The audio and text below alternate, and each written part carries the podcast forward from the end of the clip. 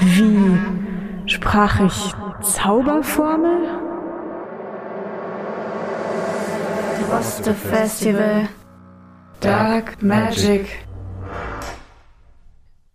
Ja, also nochmal herzlich willkommen zu der Gesprächsrunde zu Das Flüstern des Jaguars. Ich bin hier mit Steffi Kühler von der Filmwerkstatt und mit Simon Elkimura Pateau. Entschuldigung, ich bin schon ein bisschen erschöpft nach diesem langen Tag. Ähm, und wir werden jetzt einfach ein bisschen über den Film sprechen, wunderbarerweise, den wir gerade gesehen haben. Ähm, Fragen aus dem Publikum auch gerne in den Chat, also entweder per äh, Ton direkt rein oder in den Chat, was äh, lieber ist. Beides ist möglich. Wir würden jetzt aber erstmal mit Fragen von unserer Seite starten, wenn wir das dürfen. Und da würde ich jetzt einfach mal das Wort übergeben an Steffi, die Filmexperte. Oh, äh, Filmexpertin ist ja dann immer so äh, hoch aufgehangen. Ähm, oder Filmschaffende, Filminteressierte auf jeden Fall. Ähm, danke, dass wir den Film äh, nochmal schauen durften. Ähm, hat auf jeden Fall nochmal Spaß gemacht, nochmal den zweiten Mal zu gucken. Ähm, genau, die erste Frage, die ich hätte, wäre ähm, erstmal, du hast den Film ja The Whisper of the Jaguar ja mit äh, Thais Juiza Sola äh, in Brasilien gedreht. Ähm, ich habe äh, noch so ein bisschen bei der Recherche gelesen, dass ihr beide wohl leider bisher ähm, zu Beginn des Filmdrehens leider immer weniger Filmförderung erhalten habt. Ne? Das war wo, glaube ich, wo auch ein Grund, warum ihr den Film dann gemeinsam gemacht habt. Und in dem Artikel stand auch drin, dass der Film, wo er sogenannter Unfall war oder so, das fand ich irgendwie ganz spannend. Ähm, kannst du vielleicht kurz noch mal was zum Entstehungsprozess und eurer gemeinsamen Motivation sagen? Also es ist jetzt natürlich ziemlich groß, aber äh, ja. Ja, also Thais und ich, wir haben uns kennengelernt in Kuba. Wir haben beide auf der kubanischen Filmhochschule studiert. Wir haben so sehr ähnliche Bio, äh, Biografien auch. Also Thais ist äh, die Tochter von illegalisierten Einwanderern aus den USA gewesen, ist dann aber in Brasilien aufgewachsen, hat aber den äh, Pass, den US-amerikanischen Pass. Meine Mutter, also meine Familie ist Kolumbianer, äh, Kolumbianerin, ich bin aber in Deutschland aufgewachsen.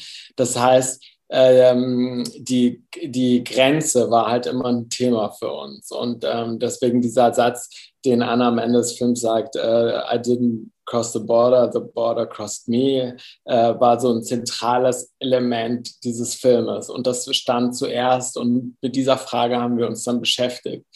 Äh, und ähm, die, die, was bedeutet die Grenze für uns? Also die geografische Grenze, aber auch die äh, äh, geschlechtliche Grenze, die Grenze zwischen Natur und Mensch, die Grenze zwischen Spiritualität und äh, dem physischen Körper, äh, dem urbanen und dem ähm, ruralen. Ähm, und das ist halt der Film ist halt eine ständige Dekonstruktion von, von, von diesen Binaritäten.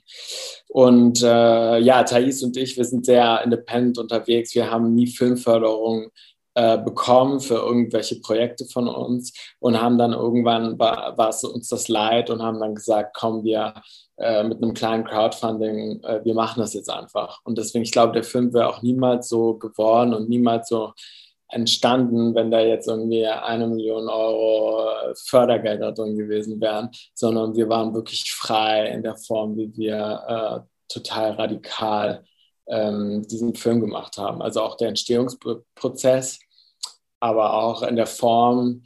Äh, ich glaube, der Film ist so arbeitet mit sehr vielen, also äh, auch Referenzen aus der Performance, aus dem ja, aus mehreren künstlerischen Praxen, die jetzt nicht nur aus dem klassischen Film sind. So. Ja. Und deswegen navigiert er durch äh, verschiedene ästhetische Ausdrucksweisen. Äh, und auch da ist er halt ein absoluter Hybrid und äh, äh, bricht Grenzen. Ja. Ja, ähm, das, da ist jetzt irgendwie gerade in allem, was du gesagt hast, ist so viel drin, wo ich jetzt irgendwie drei Millionen Fragen auf einmal im Kopf habe. Ähm, ich würde, also ich habe diesen Satz, also ich liebe diesen Satz mit The Border Crossed Me. Es ist einfach so eine coole Umwendung. Also dieses, ja, Grenzen überschreiten und Grenzen auflösen und so weiter ist ja jetzt irgendwie schon so ein, weiß ich nicht, fast, fast so ein ja, eine, eine, Art postmoderne Doktrin geworden, die irgendwie dann auch alle Kunst, wenn sie was auf sich hält, machen muss oder so. Und das fand ich aber tatsächlich nochmal total spannend, das so zu sehen. Also ich würde da gerne nochmal nachfragen, wie genau deutest du das? Also dieses The Border Crossed Me, es ist ja irgendwie, ist das, also es klingt nach Gewalt, also eine Art ähm, Gewalt, also ein Stück weit Gewalterfahrung, aber ja, vielleicht ist es auch eine erweiternde, bereichernde Erfahrung. Also da würde ich gerne nochmal ähm, von dir hören, ähm, was da so hintersteckt, nochmal so deine Deutung.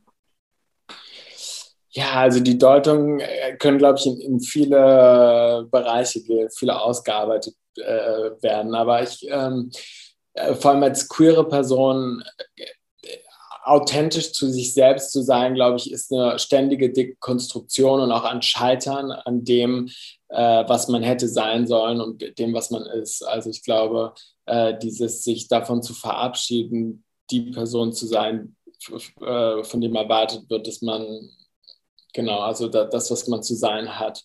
Und, äh, und ich glaube, das ist halt sehr wesentlich. Aber für mich lässt sich Queerness auch nicht trennen von Dekolonialität. Also ähm, für mich dekoloniale Kunst ähm, bedeutet halt auch den Blick auf sich selber zu richten und wiefern so internalisierte Grenzen sozusagen ähm, noch in unseren Körpern drin sind. Und äh, deswegen ist der Film, glaube ich, ähm, ja, er spricht über so eine lateinamerikanische Latinx Mestizo-Identität, ähm, wo wir halt nicht sozusagen den Blick wie im anthropologischen Kino auf den anderen äh, lenken wollten, sondern wir eigentlich die Kamera umdrehen. Der Film ist eine Selbsterfahrung, wir spielen selber in dem Film mit. Also wo alles, was uns passiert, sozusagen an unserem eigenen Körper erfahren und das halt umwandeln in, in Ästhetik. Also der Film hatte auch eine ganz die hatten kein festes Drehbuch oder so. Wir hatten sehr poröses äh, Treatment. Und die Menschen, denen wir auf unserer Reise begegnet sind, haben wir reingeschrieben in das Buch, wurden zu unseren Protagonistinnen und ähm, Deswegen, äh, wir wollten halt auch diese koloniale Sichtweise unserer Vorstellung zu dekonstruieren, nicht irgendwie, ich glaube, auch wie Filmförderung oder Film funktioniert, dass man äh, denkt sich, äh, soll das perfekte Drehbuch schreiben und dann sozusagen äh, hasst man, also muss man hinter dieser, äh, muss man das dann genauso umsetzen, wie einem die Förderung das, also man muss, man muss das dann umsetzen, aber ich glaube, da ist auch ein großes Problem, wenn wir über Dekolonialität sprechen, weil ähm, eigentlich die, der Zweifel oder das, das Undoing von äh, Unlearning äh, ist so ein wesentlicher Bestandteil für mich von de dekolonialer Kunst. Das heißt, wir hatten viele Zweifel und der Film ist eine, eine ständige Frage und die, äh, die, das aufzubrechen. Zum Beispiel, es gibt dieses Bild, wo Thais, wir sehen sie, wie sie in einem Kanu sozusagen über das Bild, äh, sehr romantisch sozusagen, äh, durch, durch das Bild ähm, auf einem, einem Kanu fährt und dann im nächsten Moment kommt so ein Jetski durch den Bild und bricht das. Ja? Also zum Beispiel dieses Bild ist für mich äh, der Film. Also so diese Vorstellung und dann das Brechen davon. Und das ist auch auf der sonoren, also auf der Tonebene. Also eigentlich, wir sehen ja nie den Jaguar. Also der Jaguar ist sozusagen präsent auf der auditiven Ebene. Den einzigen Jaguar, den wir sehen, das ist eigentlich nur ein Puma in einem Zoo, aber dann auf der Tonebene ist der Puma befreit sozusagen. Und, ähm, oder die Frösche, die wir haben im Zaun, sind keine echten Frösche, sondern sind eigentlich diese, Plast äh, diese, diese Holzfrösche. Ähm, das heißt, es gibt immer so eine Brechung von der Vorstellung, also die, die Vorstellung und dann die Dekonstruktion dessen. Und ich glaube, das durchzieht den ganzen Film. Ja. Ähm, da könnte ich gerade ganz wunderbar anknüpfen, weil du gerade ganz vieles schon gesagt hast, was ich auch so in Fragen ähnlich formuliert habe. Ähm, als ich den Film auch gesehen habe, war auch so ein bisschen so das Gefühl von, ähm, die Bildsprache und die Montage ist ganz unterschiedlich. Das hast du ja gerade auch schon beschrieben, wie halt der Entstehungsprozess war. Also irgendwie wirkt es halt eher so episodenartig, ähm, ist nicht linear erzählt. Im Prinzip ist das ja, glaube ich, das, was du ja gerade schon beschrieben hast, wie der entstanden ist. Aber ist das nochmal eine bewusste Erzählsprache von, von einem Film zum Beispiel, was ihr be bewusst gemacht habt? Oder ist das eher wirklich unbewusst durch dieses Treatment und durch dieses ähm, ja, Improvisative während des Drehs entstanden? Also ich würde sagen beides. Also wir haben von Anfang an uns war es uns klar, dass wir ein Roadmovie machen wollten, weil wir fanden, dass der dieses Genre des Roadmovies hat eigentlich was inhärent queeres, weil sozusagen der die die Person sozusagen episodenhaft mehrere Stationen in der narrativen äh, folgt, aber sozusagen es, ist, es wird nicht auserzählt, sondern äh, es gibt äh, diese Episoden und das heißt, das, das haben wir von Anfang an schon gesetzt und dachten, dass diese Form uns sozusagen die, die Möglichkeit gibt, diesen Film so zu machen, wie wir ihn äh, gemacht haben. Ähm, aber trotzdem ist uns nochmal mehr bewusst geworden, wie äh, dass die Vorstellung, die wir auch von der Re Amazonas-Region hatten, wie krass die sozusagen von ähm, äh, von, von, ja, von, von anthropologischem Kino, von kolonial, dem kolonialen Blick geprägt äh, waren. Ne? Also so, das, das, ist interessant, auch der Unterschied, wenn wir den Film Europa zeigen oder in Kolumbien oder in Brasilien, dass oft hier dann so gefragt wird, ah ja, wieso habt ihr keine Indigenen gezeigt? So, ne? Äh, und wir hatten sogar Interviews mit, äh, mit äh, indigenen Aktivistinnen, und, wo wir uns dann ganz bewusst entschieden haben, das nicht zu zeigen, weil wir dachten, sind wir die Person, eine indigene Geschichte erzähl zu erzählen, äh, nee, uns geht es darum, eine Geschichte über, über diese hybride Mestizo-Identität, die sozusagen ähm, den Verlust von indigenem Wissen äh, sozusagen einverleibt bekommen hat, so durch die kolonialen Institutionen, die im lateinamerikanischen Kontext immer noch existieren, sozusagen äh, fortgeführt werden. Äh, wie diese eine Geschichte, die ist von meiner Mutter, dass meine Mutter immer sie war auf der deutschen Schule in Kolumbien und äh, sie, ihr wurde immer gesagt, dass äh, sie dachte immer von sich selber, sie sei hässlich, weil meine Mutter äh, phänotypisch sehr indigen ist. Insofern, äh, wie diese Einverleibung immer noch von, also die, die, dieses Rechazo, äh, die, ähm, das Abwerten von äh, dem nicht weißen, ähm, von der nicht weißen Ancestry, von der nicht weißen, genau, Ahnschaft. Ja. Und das, äh, die, diese Hybridität, die ist halt, glaube ich, sehr spezifisch und auch sehr spezifisch, äh, wie sozusagen in Lateinamerika und in Kolumbien ähm, ja, Identität konstruiert ist. Und das ist anders als zum Beispiel in den USA, wo bis in die 60er, 60er Jahre halt Segregation existiert hat. Das heißt, die, die es, genau, also Ethnizität ist sehr anders konstruiert. Und äh, in, in, einer Familie gibt es sehr viele, äh, genau, ähm, ja, also Race äh, ähm, ist anders konstituiert in Lateinamerika als in anderen kolonialen Kontexten. Das ist sehr spezifisch. Ja, ähm, in Bezug auf Race war ich auch, also genau, wurde, wurde im Grunde auch bei mir so mein, ja, total kolonialistisch geprägter Blick irgendwie entlarvt und weil ich mich dann auch so wunderte, okay, jetzt sind hier diese ganzen Esoterik-Hippies, die ja im Grunde wahrscheinlich auch eigentlich aus Europa meistens irgendwie exportiert sind oder so und haben da jetzt irgendwie ihre Spiritualität. Ähm, und da habe ich mich auch gefragt, ob das nicht auch, also ich irgendwie, irgendwie fühlte ich mich da so seltsam mit, mit dieser, ähm, ja, weil das irgendwie auch so wirkte, wie ein weiterer Versuch von Kolonisierung, also auf der nächsten Ebene. Da habe ich mich gefragt, genau, wie, wie da so auch die Debatten sind, ähm, wer jetzt über Spiritualität und auch über indigenes Wissen sprechen und verfügen darf ähm, in Lateinamerika. Ja, also hier war uns ähm, sehr wichtig, sozusagen diese, diese Ambivalenz auch zu beobachten. Also, dass, äh, wie sozusagen indigenes Wissen angeeignet wird und auch ähm, wie zum Beispiel der Mais. Also, Mais ist so ein Element vieler indigenen Kulturen, aber dann die, die Aneignung oder die Änderung zu genetischem Mais, das äh, wird dann zu einer Monokultur, äh, die den Amazonas zerstört und dann kommen die Kühe und also wie sozusagen äh, das eine Fortführung von Kolonialismus ist, ne? also der, äh, wie Kapitalismus und Liberalismus Teil der Moderne ist und halt eine Fortführung von und auch mit Spiritualität, ne? also die, die, die äh, und in dieser Ambivalent, äh, wir, wir, beobachten, wollten das beobachten und das ist halt sehr, sehr schwierig, weil auf der einen Seite ähm, haben diese, diese Pflanzen diese unglaubliche Kraft und schaffen diesen Access zu anderem Wissen. Und äh, aber auf der anderen Seite gibt es halt diesen ganzen Esotourismus, äh, genau, der, der eigentlich sehr konträr ist zu dem, ähm, genau, äh, was diese Pflanzen halt eigentlich äh, äh an Kraft also, ähm, äh, freisetzen. Äh, genau. Und deswegen, ähm, ja, in, in, dieser Ambivalenz, aber da befinden wir, oder viele Latin X-Menschen befinden sich halt in dieser, äh, genau, in, die, in dieser, es geht auch um diesen Verlust von, von Zugang zu indigenem Wissen, der halt ähm, äh, Mestizen verwehrt worden ist. Ne?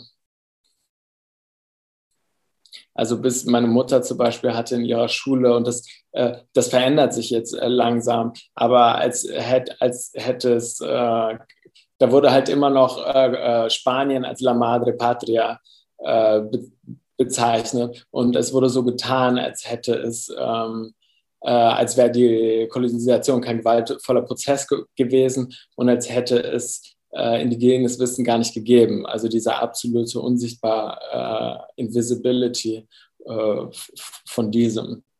Äh, und uns ging es aber auch um so eine andere Form von Wissen. Ne? Also nicht nur ähm, akademischen Wissen, was so sehr äh, klassifizieren, einordnen, äh, also von der Aufklärung kommt, klassifizierend, sondern ähm, äh, andere Wissensformen oder wo Spiritualität und, äh, und, und Wissen kein Widerspruch sein müssen. Und wo in Europa sozusagen teils ist selber praktiziert Candomblé, äh, eine afro-brasilianische ähm, spirituelle Praxis und Religion, die sie von ihrer Mutter seit Kind auf praktiziert. Ähm, und sie selber hat äh, Film und Philosophie studiert, also wo das sozusagen kein Widerspruch darstellt. Ähm, genau. Ähm, dann hätte äh, ich wieder so eher äh, so bildsprachenmäßig ist mir da auch, ähm, fand ich das auch ganz spannend, so von, ähm, von der Erzählweise des Films oder auch ähm, die Bewegung. Also am Anfang habe ich mal geguckt, okay, es tauchen sehr viele Standbilder auf. Also es gab noch keine Kamerafahrten, keine Bewegung, was so in den Roadmovie richtig reingenommen hat. Also wirklich eher so feste Bilder hintereinander.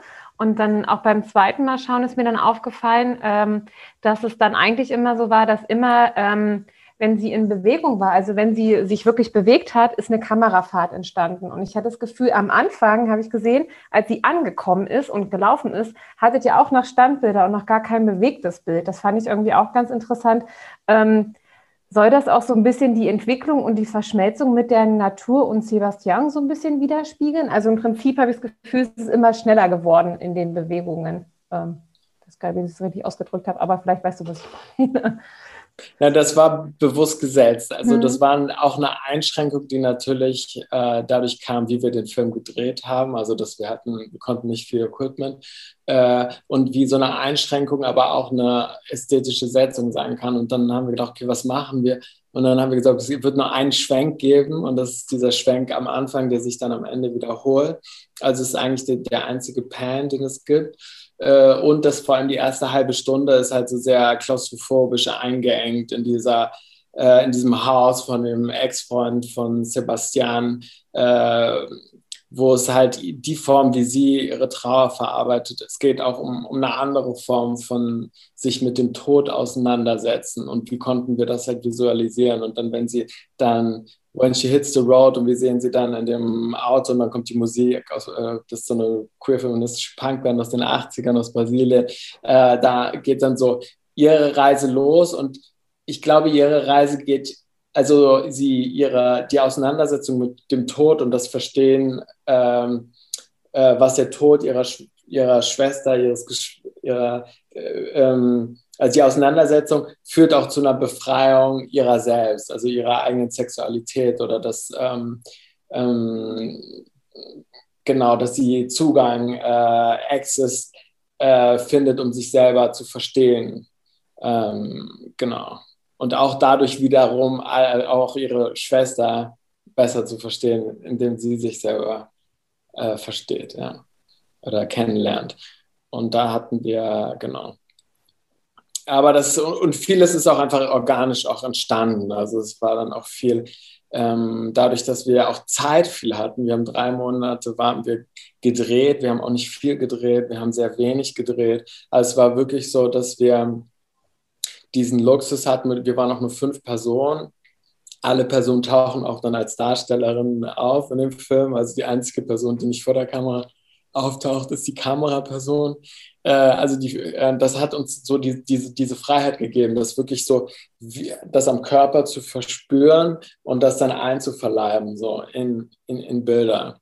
Und dann ist auch sehr viel organisch entstanden, was wir dann später erst gemerkt haben oder was wir später dann erst verstanden haben, auch im Schnitt äh, haben wir Theorie, uns mit Theorie auseinandergesetzt, die wir vorher nicht gelesen hatten oder kam dann, oder die Performance, die wo im, im äh, bei der Selva, das ist dieser große Baum, äh, bei den Huitotos im Süden Kolumbiens ist zum Beispiel, ist es so der Portal zu der, Un äh, zu der Unterwelt. Und wir sind einfach durch den Wald gelaufen und haben dann in dem Moment gespürt, wir müssen die Performance da machen. Äh, Thais so, Simon, äh, go for it, bam, und, und dann habe ich es gemacht. Also viele Sachen kamen intuitiv, aber ich glaube auch, weil wir sehr offen waren dafür, dass solche Dinge uns passieren konnten. Äh, ja. Ah, ich glaube, das ist ja dann auch immer ganz wichtig, sorry Annike, weil das gerade so eine schöne Frage aufwirft, dass man sich ja mit dem Filmteam, gerade wenn man ähm, so eng ist, dass man sich ja richtig wohlfühlen muss, also Safe Space hat, um sich dann, äh, wie du gerade gesagt hast, dass sich die Dinge organisch entwickeln. Das ist ja, glaube ich, auch immer ein wichtiger Faktor, den man ja gerade, wenn es auch Filmförderung gibt, gar nicht so die Möglichkeit hat, weil man ja auch so eingeengt ist, so ein bisschen, ne?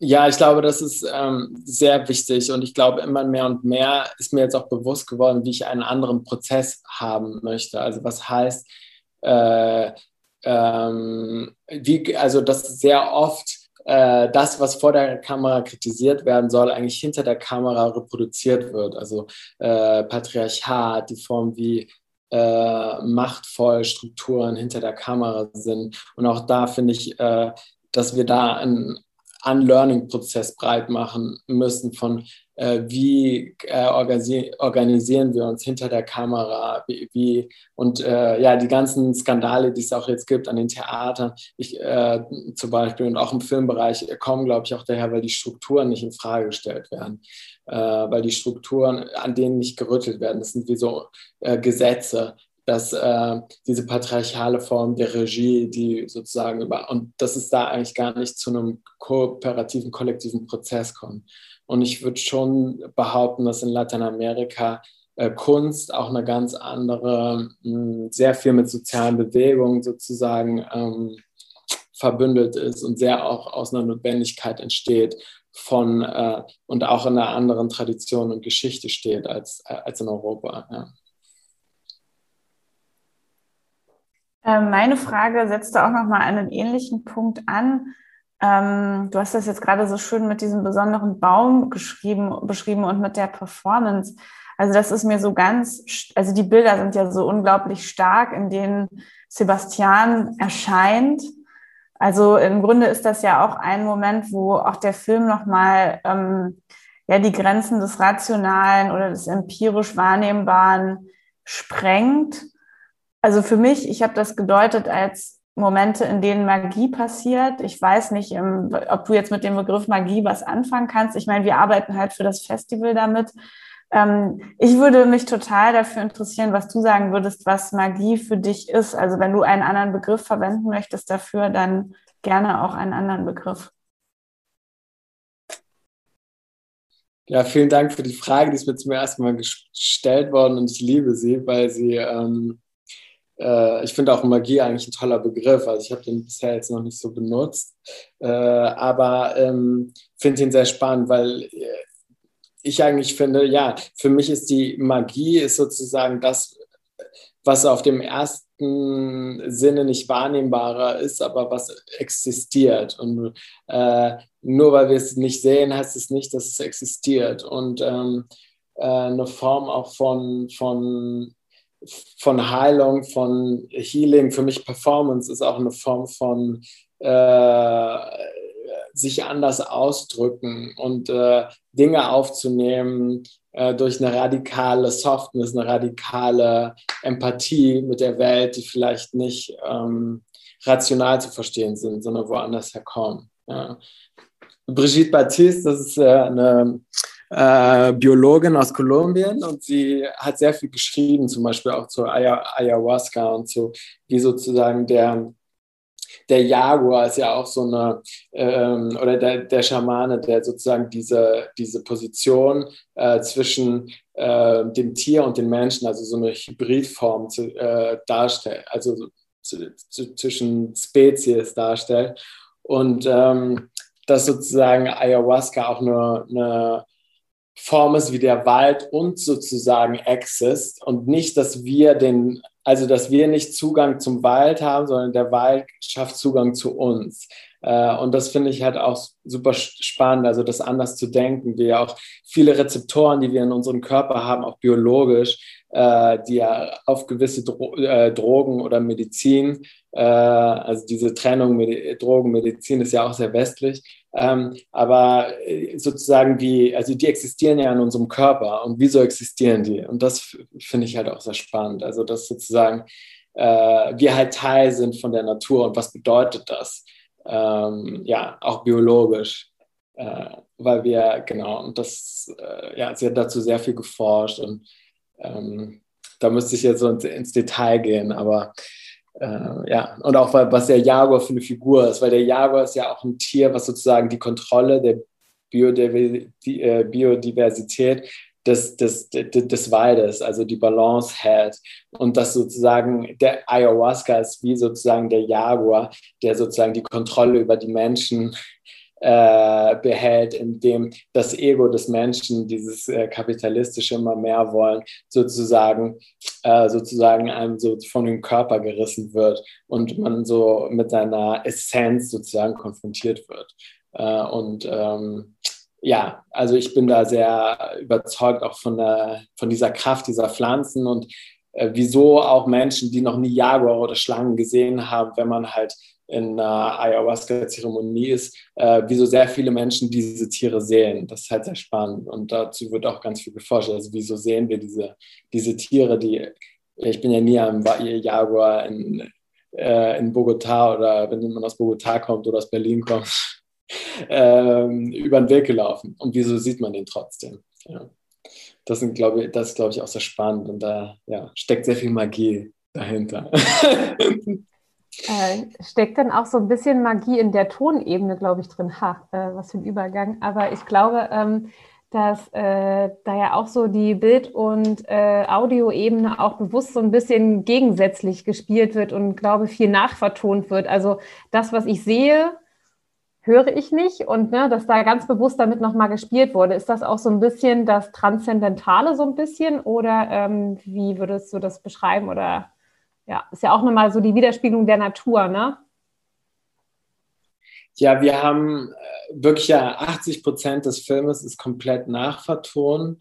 Äh, wir hatten einen ganz, ganz tollen äh, kubanischen Sounddesigner äh, und der hat auch sehr viel darüber, also wir haben sehr, sehr lange an dem Ton gearbeitet. Und für uns war es, also einerseits sehr, also was ich am Anfang meinte, das ist so diese Loslösung von der, also das, was sozusagen in unserem Kopf ähm, sozusagen, also, ähm, also was wir denken oder unsere Projektionsflächen in unserem Kopf, dass sie durchbrochen werden mit, mit dieser anderen Ebene, also mit der Sound-Ebene. Und deswegen haben wir diese Trennung oft auch gemacht, also dass die halt konträr laufen.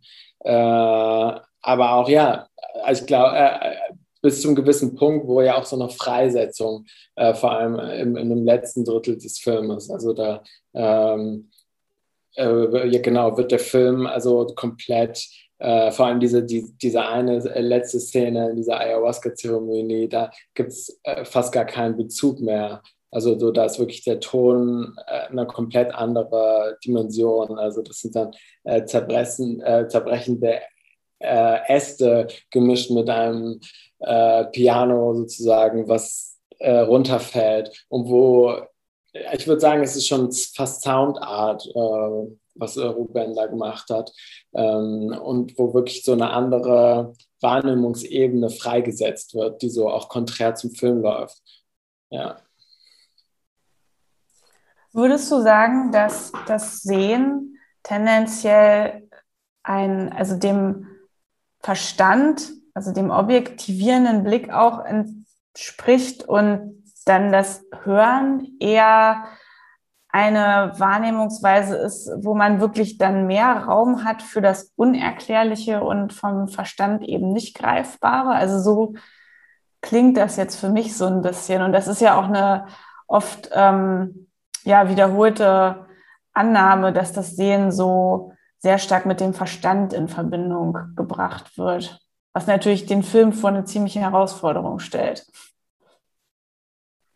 Das ist interessant. Ich habe da so noch nicht drüber nachgedacht, aber ich würde schon sagen, dass, das, ähm, dass der Verstand äh, dass ja oft so dieses, äh, dass dokumentarische oder Filme oft noch so diese Idee äh, besteht, dass die irgendwie nicht konstruiert sind, dass es keine konstruierten Bilder sind, sondern dass die halt irgendwie so eine Realität widerspiegeln oder so. Äh, und ähm, und ich setze mich sehr viel so mit dieser Aufbinarität von Sub, also Hoch- und Sub äh, Subculture auseinander. Also wo sozusagen wieso äh, da diese Trennung in der, auch in der Musik äh, zwischen populärer äh, Musik und äh, Hoch, also Hoch, Hochkultur, klassischer Musik gemacht wird. Ähm, und ich finde, das spielt, also ist für mich äh, sehr spannend, weil ich denke, dass ähm, ähm, oft äh, in subkulturellen Kontexten, also wo es eine Community äh, gibt, auch ähm, Menschen ausdrücken oder sozusagen äh, Kunst stattfindet, wo sie nicht als Kunst sozusagen geframed wird. Also wir brauchen wir ein Museum oder ein White Space, einen kolonialen White Space, der etwas framed, damit es Kunst ist oder, oder was ist Kunst? Äh, oder äh, die Performance, die ich im Bus in Bogota äh, von dem Rapper, der sozusagen in drei Minuten so eine krasse Performance liefert. Äh, so, das ist genauso Kunst, aber die ist nicht so geframed, weil äh, vielleicht diese Person keinen Zugang hat zu dem Space, der das sozusagen als Kunst äh, sichtbar macht oder framed. Ähm, und ähm, ja, da kommen wir wieder zu, der, zu dem Freimachen des Unsichtbaren, des Magischen. Ähm, ja, und ich glaube eher, ja, für mich ist das Spannendste eigentlich das, was an der Peripherie entsteht. Und das, ähm, das oft dann einfach einverleibt wird äh, und dann sozusagen übersetzt werden muss äh, für eine Mehrheitsgesellschaft. Aber das heißt nicht, dass es nicht existiert. Es ist immer, es ist immer da und es artikuliert sich. Es hat, äh, es hat nur keinen Zugang zu, zu, ja, zu der Mehrheitsgesellschaft. Oder zu dem Blick der Mehrheitsgesellschaft. Äh, Anneke, hast du gerade noch eine Frage? Ich gucke gerade bei mir nochmal durch. Äh, mm, ich hatte sonst aber auch nur noch mal zu diesen, dieser Tonebene, dass ich auch das Gefühl habe, dass das aber trotzdem, auch wenn das so konträr ist, trotzdem total harmonisch irgendwie für mich rüberkommt. Also dieser Soundteppich oder dieses Kunststück, was da irgendwie dann noch gebaut wurde, ähm, allein schon die ganze Atmo, von der du erzählt hast, die ja irgendwo gesammelt werden musste, ist ja auch äh, auch Tanz ganz tolle Geschichten für sich, ne? wenn du sagst, was da alles irgendwie aufgefunden wurde. Das finde ich auch immer ähm, sehr spannende Prozesse, das eigentlich mitzubekommen, wie viel Arbeit auch eigentlich drinsteckt. Ne? Also wenn man jetzt mal die Tonebene auch wieder betrachtet, wie Annika das eben auch gesagt hat. Ja, wir haben an dem Ton fast mehr gearbeitet als in dem Schnitt. Also der Ton war essentiell und auch zum Beispiel äh, die Musik war auch. Also wir haben wir wollten halt queer feministische Musik haben, die aber auch, also von Peaches, also etwas total Urbanes, bis Techno, bis eine äh, lesbische Punk, brasilianische Punkband aus den 80ern, also wo sozusagen alle, also also alle, die ganze Musik, die wir hören, hat halt auch irgendeine Geschichte oder die, die, die steht für etwas oder die steht in einer Tradition von etwas, von, von queer-feministischer äh, Musik und Kunst. Und deswegen war, war dieses Auswählen der Stücke auch total wichtig. Ja. und hat auch lange gedauert. Tolle Auswahl. Ja, also ich finde es auch, also es ist mega schön und total gelungen und ich liebe auch einfach, wie das nochmal so ein, einfach ein komplett frisches, neu erzähltes Bild irgendwie ist aus der Begegnung von Mensch und Natur. Also es ist einfach, ja, eine selten erzählte Geschichte, würde ich sagen. Also klar, wir haben halt hundertmal schon die Geschichte gehört von jemandem, der dann in den Wald geht und da irgendwas erlebt und sich auch wahrscheinlich dann den Wald irgendwie einverleibt oder die Erfahrung und sich der Erfahrung vielleicht nicht so sehr aussetzt. Und also ja, ich fand, bin da irgendwie rausgegangen und war sehr inspiriert und ja, habe mich auch befreit gefühlt irgendwie nur durch dadurch, dass ich diese Bilder gesehen habe und dachte die ganze Zeit so, ja, super, total toll. Also das war schon ja echt eine schöne Erfahrung auch wiederum, das dann zu schauen. Ähm, ich würde jetzt einmal noch den Raum öffnen, natürlich für Fragen aus dem Publikum. Ähm, genau, weil wir jetzt so viel geredet haben, schon falls da Bedarf steht. Deswegen würde ich jetzt einmal kurz still sein.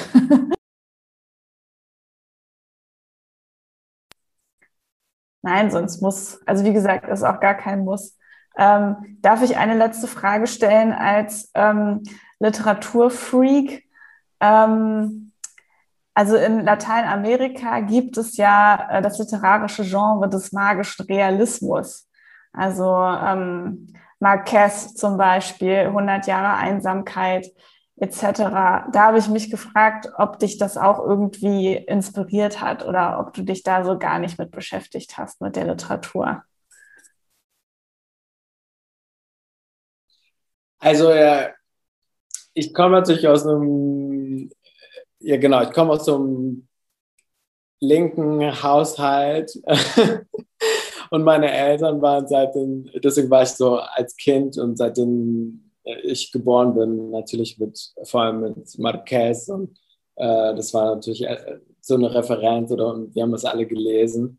Ähm, und aber auch andere, Laura Restrepo ist eine zeitgenössische kolumbianische Autoren. Also es gibt noch sehr viele Autoren, die, die mit magischem Realismus arbeiten.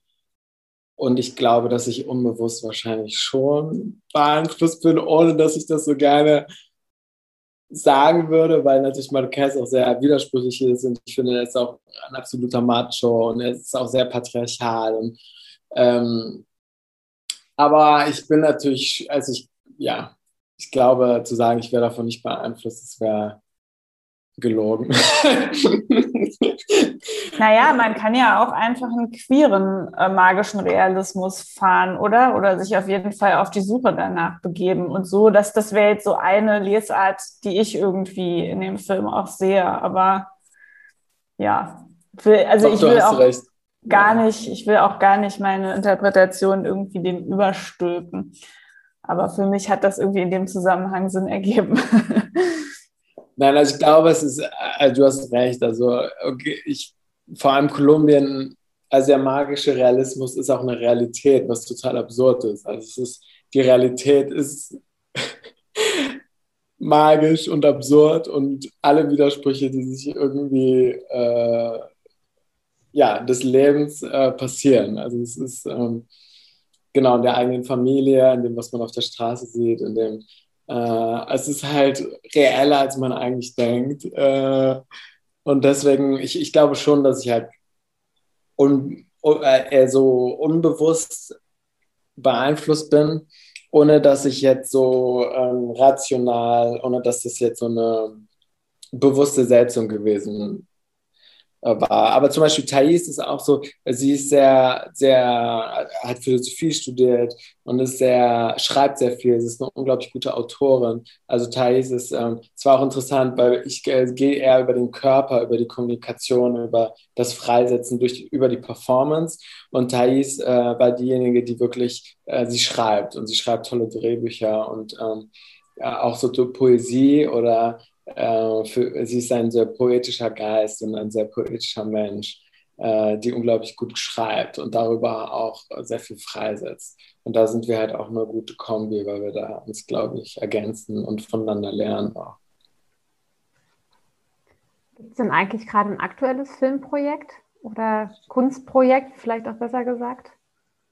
Ja, also ich habe äh, jetzt äh, zwei Kunstprojekte. Also eins habe ich jetzt fertig, da haben wir jetzt Premiere im äh, Exposed Queer Film Festival jetzt in Berlin. Äh, das sind auch so ähm, die Panorama-Leute, das heißt Mohana, das ist ein, äh, es geht um eine Meerjungfrau, so eine, ein Mythos, äh, der, ein, ein kolumbianischer Mythos, der wahrscheinlich so mit der Migration im 19. Jahrhundert sozusagen an die Karibikküste gekommen ist, wo es um so eine männermordende Meerjungfrau geht und wo wir so die Perspektive der Meerjungfrau einnehmen und fragen, okay, wieso ist die eigentlich gefährlich? Und äh, äh, diese Naturalisierung äh, von Gewalt gegenüber äh, feminin, weiblich identifizierten Monstern so. Das ist ein Projekt, das ist ein Experimentalfilm, auch eine Kollaboration. Ich liebe Kollaboration mit einer kolumbianischen Künstlerin. Der ist jetzt fertig und dann habe ich noch ein anderes Installationsprojekt mit einer im, äh, indigenen äh, Trans-Gruppe von Kaffeepflückerinnen. Ähm, und das ist, äh, genau, da haben wir auch einen Film äh, gerade abgedreht, der ist jetzt fertig. Und ja, ich mache weiter. Und im Oktober werde ich auch wieder äh, mache einen Science-Fiction-Film mit der Red Comunitaria Trans. Das ist so ein äh, trans, äh, feministisches Kollektiv aus Bogotá, wo wir uns so mit ähm, Erinnerungen auseinandersetzen und uns eigentlich eine äh, fiktive, äh, queere, transfeministische äh, Geschichtsschreibung aneignen äh, genau, und es gibt so mehrere Zeitebenen, ist auch total abgefahren. Ja, also es sind sehr viele Filmprojekte, die sind alle unabhängig und total prekär äh, und äh, schlecht bezahlt, aber sie werden gemacht. Und das ist das Wichtigste. Und ich glaube, das ist ein großes Privileg, dass ich ähm, äh, trotzdem weiter Kunst machen kann. Schön. Ja, also da, da freuen wir uns auf jeden Fall auch sehr drüber, würde ich mal sagen. Also ich bin auf jeden Fall schon sehr gespannt auf die weiteren Projekte. Ja, dann glaube ich, sind wir jetzt an dem Punkt gekommen, wo wir das Gespräch gut abschließen können. Ähm, außer es kommt jetzt doch noch von irgendjemandem was, was gefragt oder gesagt werden möchte. dann ja, also vielen herzlichen Dank für dieses super spannende und bereichernde Gespräch. Also ja, das war mir eine große Freude und ähm, ich sehe da jetzt auch gerade wieder ganz viele Verknüpfungen zu unserem weiteren Festival. Also, wo du jetzt gerade über die Meerjungfrauen gesprochen hast. Wir haben auch ein Tanzperformance-Projekt beim Festival, ähm, wo es um den Undine-Mythos geht.